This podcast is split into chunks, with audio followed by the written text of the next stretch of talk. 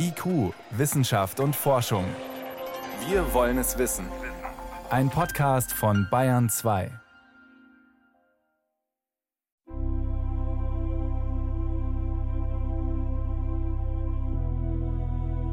Es sind verwackelte Videos, aufgenommen mit dem Smartphone oder Autokameras. Doch die leuchtende Kugel, die vor dem hellblauen Himmel auf die Erde zurast und eine weiße Wolkenspur hinterlässt, ist auf allen zu erkennen. Es ist der 15. Februar 2013, ein ganz gewöhnlicher Morgen in der russischen Stadt Tscheljabinsk am Ural. Das Leben in der Millionenstadt geht seinen Gang. Die Leute sind auf dem Weg in die Arbeit, Fußgänger eilen vorbei. Alles ist wie immer. Bis um etwa 9.20 Uhr Ortszeit ein Meteoroid hinabstürzt. Erst später wird man wissen, er wiegt 12.000 Tonnen und ist Teil eines kleineren Asteroiden, der der Erde zu nahe gekommen und in ihre Atmosphäre eingetreten ist. Die Folgen sind enorm. Mehr als 1500 Menschen werden verletzt, meistens durch zersplitterndes Fensterglas. Ein außergewöhnliches Ereignis, auch für die Wissenschaft. Asteroiden, Boten des Urknalls. Eine Sendung von Yvonne Mayer. Eigentlich ist in unserem Sonnensystem alles schön sortiert. In der Mitte die Sonne, drumherum die inneren Planeten, Merkur und Venus, dann die Erde mit ihrem Mond und dann kommen die äußeren Planeten, Mars, Jupiter, Saturn und ganz weit draußen Uranus und Neptun. Zwischen den Planeten ist viel leeres Weltall. Aber zwischen Mars und Jupiter, da befindet sich eine besondere Ansammlung von Himmelskörpern, die Asteroiden. Große und kleine, metallische und staubige, manche voller Geröll oder Eis, mal rund, mal unförmig. Ziemlich weit weg von uns, etwa zwei bis dreimal so weit entfernt wie der Abstand von Erde zur Sonne, kreisen sie um unser Zentralgestirn. Darüber hinaus gibt es noch einen Asteroidengürtel außerhalb von Jupiter und sogar noch weiter draußen, außerhalb der Neptunbahn.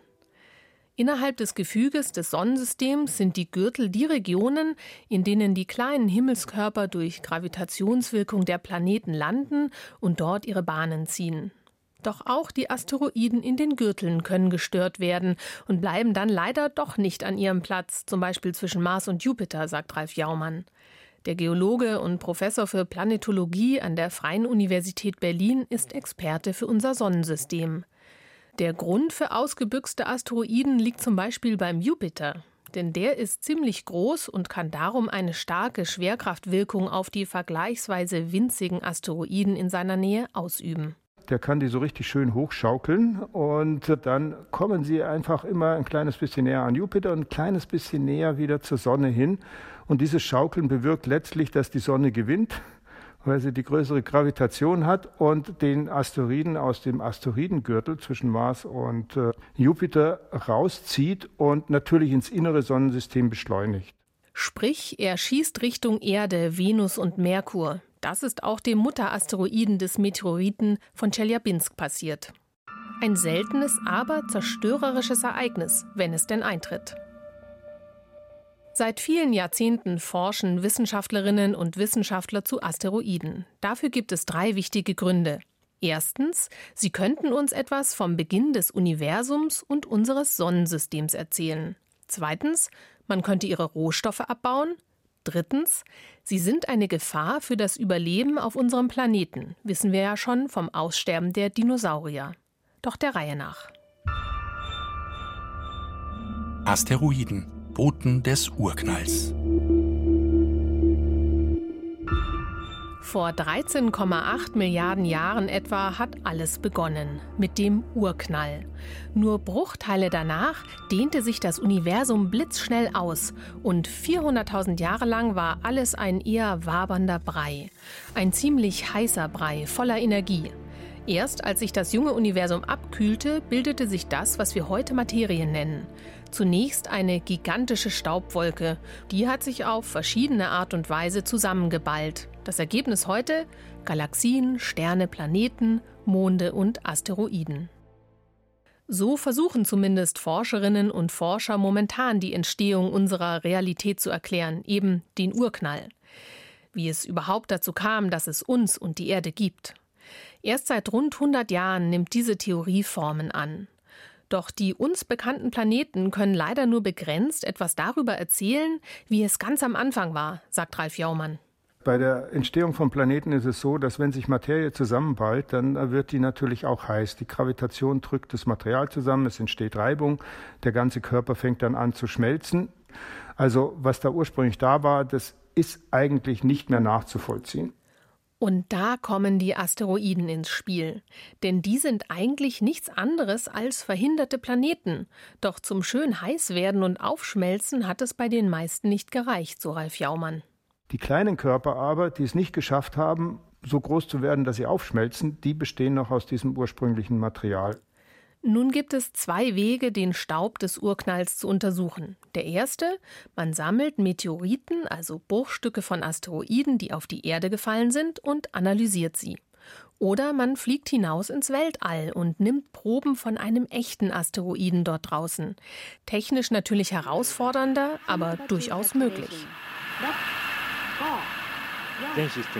All systems are ready. Main ignition. Erleichterung. Erleichterung, dass es geklappt hat. Hier freut sich Dr. Trami Ho. Sie ist Physikerin beim Deutschen Luft- und Raumfahrtzentrum in Köln und war eine der Projektleiterinnen für die japanische Asteroidenmission Hayabusa 2, die im Jahr 2020 zu Ende ging. Wir hatten natürlich eine Vorstellung gehabt, wie es aussehen könnte. Einerseits aufgrund von bereits bekannten Asteroidenmissionen haben wir uns da ein Bild gemacht und haben uns gedacht, na ja, so etwa könnte es auch dort aussehen. Auch gab es Erdbeobachtungen von Teleskopen auf der Erde zu diesen Asteroiden. Ryugu heißt dieser Asteroid. Etwa ein Kilometer Durchmesser, Masse von einer halben Milliarde Tonnen, hoher Anteil an Kohlenstoff. Ein erdnaher Asteroid, der unserem Planeten auf seiner Bahn manchmal nahe kommen kann. Darum ist er ein interessantes Forschungsobjekt und die wichtigste Frage lautet, wie ist der Asteroid aufgebaut? Tramiho und ihr Team waren für den europäischen Landeroboter zuständig, Mascot. Seine Aufgabe? Direkt auf der Oberfläche 17 Stunden lang Daten sammeln, Fotos machen und Temperaturen messen. Klingt hier auf der Erde einfach, doch draußen im Weltall, zu diesem Zeitpunkt 300 Millionen Kilometer entfernt, ist das alles viel komplizierter, sagt Ramiho. Denn man kann den Asteroiden zum Beispiel erst richtig sehen, wenn man mit der Sonde ganz nah an ihm dran ist. Als wir dann näher und näher kamen, haben wir doch mit Erschrecken festgestellt, wie viele Gesteinsbrocken auf der Oberfläche war. Und unser Mascot Lander, der ist ja nicht viel größer als eine Schuhbox. Und wir haben dann uns riesige Sorgen gemacht, ob er nicht irgendwo zwischen irgendwie zwei Brocken stecken bleibt bei der Landung. Mehrmals ist die Sonde Hayabusa 2 mit dem Landegerät an Bord um den Asteroiden gekreist, um den perfekten Landeplatz zu finden. Nicht zu gefährlich für die Technik, aber zugleich auch spannend genug für die Wissenschaft. Alles musste vollautomatisch ablaufen, denn der Asteroid war so weit von unserer Erde entfernt, dass es 30 Minuten dauerte, bis das Signal zurück im Kontrollraum war. Und die Anziehungskraft des kleinen Himmelskörpers ist viel kleiner als bei uns auf der Erde. Sie beträgt nur ein Sechzigtausendstel. Wenn man nicht aufpasst, dann prallt das Landegerät einfach von Ryugu ab wie ein Flummi und verschwindet in den Weiten des Weltalls. Dann heißt es Daumen drücken, genau. Und letztendlich lief es wieder ganz anders, als man es sich vorstellt. Denn das Gerät kam zwar heil auf dem Asteroiden an und prallte nur ganz leicht ab, aber er lag auf dem, ich weiß nicht, wie man das sagen soll, er hätte sozusagen auf dem Bauch liegen müssen, damit die Augen nach unten schauen äh, können, also die Kamera und das Mikroskop, aber er lag auf dem Rücken und schaute in die Sonne sozusagen oder in den Himmel. Wie ein Käfer, genau. genau. Doch die Ingenieurinnen und Ingenieure hatten sich darauf vorbereitet und den Länder Mascot mit einem Schwungarm ausgestattet. So konnte er sich wieder in die richtige Position schwingen und mit der Arbeit beginnen. Die hielt einige Überraschungen bereit. So waren die Steine, aus denen der Asteroid aufgebaut ist, sehr unterschiedlich, sagt Tramiho. Also manche sehen aus wie ähm, man sagt, wie Blumenkohl, so ein bisschen fraktal. Dann gibt es aber auch Steine, die sehr, sehr glatt sind. Ein Geröllhaufen im All, der sich wahrscheinlich immer wieder verändert hat. Genau wird man das aber erst sagen können, wenn man das Material vom Asteroiden im Labor hier auf der Erde untersucht. Das war das Besondere an der Mission. Sie hat rund 100 Gramm Original-Asteroidenstaub und Geröll aufgenommen und zurück zur Erde geschickt. Im Dezember 2020 ist das gut geschützt in der Wüste von Australien niedergegangen, quasi ein menschengemachter Meteoroid mit Asteroidenmaterial. Die Auswertung wird aber noch Jahre dauern. Auch die NASA hat gerade ihre eigene Asteroidenmission abgeschlossen, Osiris-Rex genannt. Sie war unterwegs zum Asteroiden Bennu, ebenfalls ein kohlenstoffreicher Körper und auch er erdnah. Dr. Michael Nolan ist Geologe, Planetenforscher und Leiter des wissenschaftlichen Teams. Die größte Herausforderung war, ein Gerät zu konstruieren, das etwas von einer Oberfläche aufnimmt, ohne dass man sicher weiß, was dieses etwas genau ist. Bennu ist etwas kleiner als Ryugu, hat nur 500 Meter im Durchmesser, wiegt 79 Millionen Tonnen. Er ist tiefschwarz und auch voller Geröll. Doch er ist ungleich gefährlicher als Ryugu, könnte vielleicht in 150 Jahren auf der Erde einschlagen. We did choose a target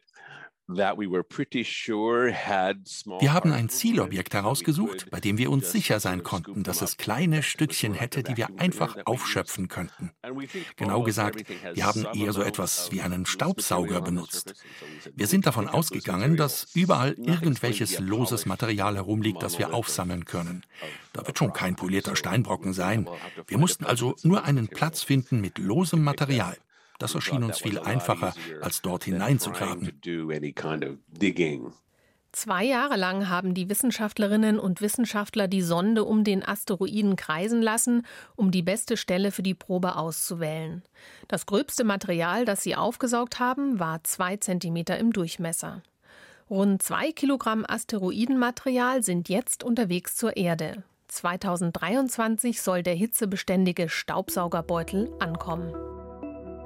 Ryugu und Bennu sind kohlenstoffhaltige Asteroiden, die eher wie Geröllhaufen aussehen. Was alle überrascht hat, beide haben eine konische Form, ein bisschen wie ein Brummkreisel sehen sie aus. Bevor die beiden Raumfahrtmissionen zu ihnen gestartet sind, war nicht klar, dass sie sich so ähnlich sehen würden. Stellt sich nun die Frage, sind kohlenstoffhaltige Asteroiden alle so geformt oder zufällig nur diese beiden? Das ist bisher noch unklar. Man weiß, dass größere Asteroiden einen Eisenkern haben können, also ein bisschen weitergekommen sind in der Mini-Planetenentwicklung. Sie sind rundlich und sehen auch eher wie Planeten aus. Woraus sie bestehen, ist aber nicht nur für Urknallforscherinnen und Forscher interessant. Asteroidenbergbau Hakan Kajal ist Professor für Raumfahrttechnik an der Universität Würzburg und macht sich seit vielen Jahren Gedanken darüber, ob und wie man die Rohstoffe, die sich in Asteroiden verstecken, nutzbar machen könnte. Heute ist das noch nicht vorstellbar. Also mit der heutigen Technologie wäre das einfach nicht wirtschaftlich. Sie wissen ja, die Asteroidenmissionen, die jetzt geflogen sind, die haben nur einige Gramm an Material wieder zurückgebracht. Das ist sehr wertvoll für die Wissenschaft, aber für die wirtschaftliche Nutzung natürlich nicht sinnvoll. Doch die Rohstoffe aus den Asteroiden sind sehr wertvoll, vor allem wenn man sie im Weltall direkt nutzt. Da geht es also darum, dass Materialien im Weltraum, zum Beispiel auf dem Mond oder Asteroiden, abgebaut werden und auch dort direkt verwertet werden, in dem Sinne, dass man damit etwas macht. Wasser wäre zum Beispiel für Raumstationen oder Weltraummissionen wichtig. Asteroiden sind oft voller Eis. Wenn man das nicht von der Erde ins All transportieren müsste, könnte man viel Aufwand und damit Geld sparen. Aber auch Kobalt, Nickel, Silber oder sogar Gold finden sich auf Asteroiden. Und Sauerstoff. Das ist eine Komponente für Treibstoffe zum Beispiel. Natürlich ist Sauerstoff und Wasser beides äh, immens wichtig für Lebenserhaltungssysteme, für Menschen, die dann dort auf dem Mond vielleicht leben oder auf dem Mars oder woanders. Sollte die Menschheit also tatsächlich dauerhafte Mond- oder Marsbasen errichten, wird Asteroidenbergbau auf einmal attraktiv werden. Denn es ist immer noch billiger, Rohstoffe im Weltall direkt vor Ort abzubauen, als sie von der Erde zu schicken, selbst wenn sie hier kostengünstig zu haben wären.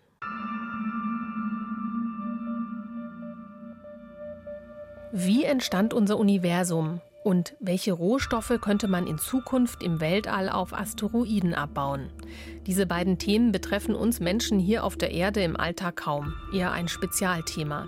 Doch der dritte Grund, warum Asteroiden erforscht werden, geht uns alle an. Asteroiden, Gefahr aus dem Weltall. Es geht einfach darum, dass wir sicherstellen, dass uns keine Asteroiden auf den Kopf fallen. Wir, das sind Dr. Detlef Koschny von der ESA, der Europäischen Weltraumbehörde, und seine Kolleginnen und Kollegen vom Büro für planetare Verteidigung, auf Englisch Planetary Defense Office.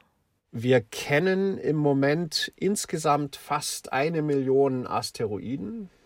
Asteroiden, die größten sind ein paar hundert Kilometer groß, aber die meisten sind sehr, sehr weit weg. Die sind irgendwo zwischen Mars und Jupiter und kommen der Erde überhaupt nie nahe. Die, die uns interessieren, die nennen wir erdnahe Asteroiden. Wie der Name sagt, die kommen der Erde nahe, deswegen sind sie spannend. Und da kennen wir im Moment ungefähr 26.000. Die sind unterschiedlich groß. Von ein paar Metern bis zu 10 oder 20 Kilometern im Durchmesser ist alles dabei. Von gerade den kleinen, die sind schwieriger zu sehen. Die sind kleiner, deswegen sind sie nicht so hell am Himmel. Deswegen können wir die nur entdecken, wenn die wirklich ganz nah an der Erde sind. Mit Radioteleskopen scannen Forscherinnen und Forscher darum weltweit den Himmel ab, unter anderem nach kleinen Asteroiden. Es wird wohl noch einige Jahrzehnte dauern, bis alle erdnahen Asteroiden kartiert sind, sagt Detlef Koschny. Es wird immer so sein, dass es Objekte gibt, die wir jetzt gar nicht sehen, weil die sich quasi hinter der Sonne verstecken. Ja, und wenn die so eine Umlaufsperiode so ähnlich wie die Erde haben, dann kann das sein, dass der der nächsten 30 Jahre auf der anderen Seite von der Sonne ist, von uns gar nicht zu sehen ist und dann auf einmal in 30 Jahren kommt er dann doch der Erde näher. Gefährliche Asteroiden zu finden ist in der Asteroidenabwehr aber nur der erste Schritt. Klar, man müsste bei kleineren Brocken wie in Chelyabinsk erstmal nicht viel tun, außer die Bevölkerung vor zerberstenden Fensterscheiben zu warnen. Doch große Objekte könnten auf der Erde viel größeren Schaden anrichten als zerstörte Gebäude oder zersprungene Fensterscheiben. Bei manchen Asteroiden wäre die einzige Möglichkeit, verhindern, dass der Brocken überhaupt auf die Erde fällt. Dr. Alan Harris hat genau das als Astrophysiker am DLR, dem Deutschen Luft- und Raumfahrtzentrum, vor einigen Jahren erforscht, in den zwei NEO-Shield-Missionen. NEO, N-E-O, ist eine Abkürzung und bedeutet Near Earth Objects, also erdnahe Objekte. Aufgabe der Mission, verschiedene Abwehrmethoden durchzuspielen, durchzurechnen und Vorschläge zu machen, welche sich am ehesten realisieren lassen. Es war ein internationales Projekt, 13 Länder waren beteiligt. Eines der plausibelsten Szenarien, der sogenannte kinetische Impaktor, quasi ein Auffahrunfall im Weltall, sagt Alan Harris. Das ist eine Methode, wobei man eine Raumsonde mit relativer hoher Geschwindigkeit in einen Asteroiden einschlagen lässt. Und das soll dann die Umlaufbahn des Asteroiden ausreichend ändern, dass es die Erde verpassen würde. Eine überraschend unaufwendige Mission. Hollywood stellt sich bei Asteroidenabwehr ja immer gleich Atombomben im Weltall vor. Doch so eine Strategie wäre sehr davon abhängig, wie ein möglicher Asteroid aufgebaut wäre. Ein nuklearer Sprengsatz, okay, könnte man da rein donnern und einen Sprengsatz so entweder auf der Oberfläche oder kurz vor der Oberfläche explodieren lassen. Aber der Ausgang äh, dieser, dieser Aktion wäre ungewiss. Wir würden das nicht voraussagen können, genau was passieren würde. Und wenn man ein Asteroid zum Beispiel komplett auseinanderreißt mit so einer Explosion, dann hat man das Problem, dass die Bruchstücke, die auch relativ groß sein können, werden auch auf der Erde irgendwo verteilt sein und die können vielleicht mehr Schaden anrichten, als das ursprüngliche Objekt als ein Block würde. Die Strategie lautet also eher, alle Asteroiden, die uns nahe kommen können, aufspüren und kartieren und die wenigen, die uns auch noch gefährlich werden können, rechtzeitig wegschubsen oder ablenken, Jahrzehnte im Voraus am besten. Dabei kommen den Forscherinnen und Forschern der Zeitfaktor und das Hebelgesetz zur Hilfe. Wenn der Asteroid nämlich weit genug von uns entfernt ist, reicht es, ihn nur um wenige Grad abzulenken. Auf Millionen von Kilometern Strecke ist das dann genug, um an uns vorbeizusausen. Doch klappt so etwas wirklich? Das Projekt NeoShield hat derartige Szenarien nur auf dem Papier entworfen und den Vorschlag gemacht, so einen kosmischen Auffahrunfall doch mal ganz praktisch auszuprobieren. Alan Harris sagt, er habe nicht gedacht, dass es für so eine Mission von der Europäischen Union jemals Geld geben würde. Doch mittlerweile ist das Ganze Realität geworden.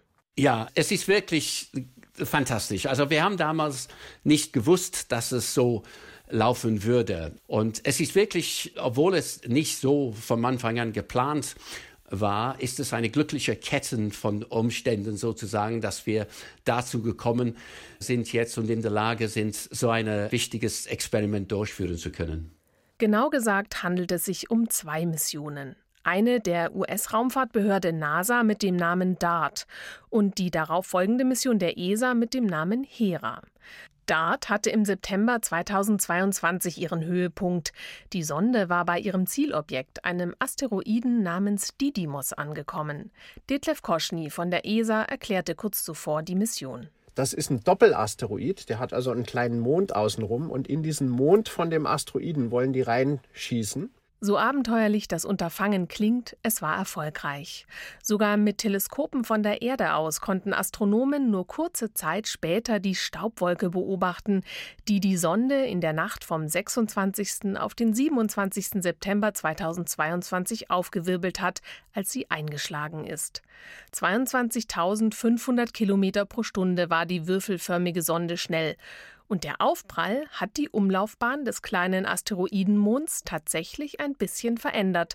Von fast zwölf Stunden auf knapp elfeinhalb, etwa eine halbe Stunde kürzer also. Die ESA-Sonde Hera soll das vor Ort noch genauer untersuchen, sagt Detlef Koschny. Die fliegt ein paar Jahre später hin und charakterisiert dann diesen Einschlag und schaut sich an, ob das wirklich so gelaufen ist, wie die Wissenschaftler uns das vorhergesagt haben. Im Jahr 2027 soll Hera bei Didymos ankommen. Der kleine Asteroidenmond hat durch den Auffahrunfall seine Bewegung nur minimal geändert. Es geht in der Mission nicht darum, ihn aus seiner Bahn zu werfen. Aber die Wissenschaftlerinnen und Wissenschaftler wollen aus den neuen Daten genau hochrechnen, was passieren würde, wenn man zum Beispiel mit mehr Energie kollidieren würde. Oder was man bräuchte, um einen größeren Asteroiden zu bewegen. Der Astrophysiker Dr. Michael Küppers ist Projektwissenschaftler bei der Mission Hera. Er steckt schon mitten in den Vorbereitungen. Also eine Herausforderung ist, dass diese Asteroiden sehr klein sind. Also der größere von den beiden ist so ungefähr 800 Meter groß im Durchmesser und der kleinere ist ungefähr fünfmal kleiner. Von daher ist die Gravitation der Asteroiden sehr niedrig Konkret bedeutet es, dass die Asteroiden die Hera-Sonde nicht in eine eigene Umlaufbahn ziehen können. Nun gibt es aber da Störkräfte, also zum Beispiel der Strahlungsdruck von der Sonne auf die Solarpaneele und da muss man halt in der Nähe bleiben, immer mit ganz kleinen Manövern, die halt den Satelliten immer in der Nähe des Asteroiden halten und ihn in keine Weise sozusagen wegschießen. Doch die Daten von Didymos und seinem Mond werden erstmals zeigen können, ob wir Menschen technisch tatsächlich in der Lage sind, gefährliche Asteroiden abzuwehren. Detlef Koschny jedenfalls ist zuversichtlich, dass die Gefahr durch Asteroideneinschläge in näherer Zukunft gebannt sein wird. Das Faszinierende ist ja diese Asteroidenbedrohung. Spätestens seit diesem Chelyabinsk-Event wissen alle, das ist echt. Das ist nicht nur eine Erfindung von irgendwelchen Wissenschaftlern, die für ihr Hobby Geld haben wollen, sondern das ist eine ernsthafte Bedrohung, die zwar nicht oft passiert, aber wenn sie passiert, hat sie den Vorteil, wir können das vorhersagen und wir können auch was dagegen tun. Wir haben die technischen Möglichkeiten. Das ist bei vielen anderen Sachen jetzt Hurricanes da in Amerika oder Tsunamis oder Erdbeben ist das sehr, sehr schwierig. Und das macht so interessant. Hier haben wir was, wo wir wirklich auch echt was tun können. Asteroidenforschung. Es hat schon einen gewissen Charme, dass man damit einerseits den Ursprüngen des Universums auf die Schliche kommen und gleichzeitig auch noch die Welt retten kann. Wer will da eigentlich noch zum Mars fliegen? Sie hörten IQ, Wissenschaft und Forschung. Heute mit dem Thema Asteroiden, Boten des Urknalls. Eine Sendung von Yvonne Mayer. Redaktion Iska Schregelmann.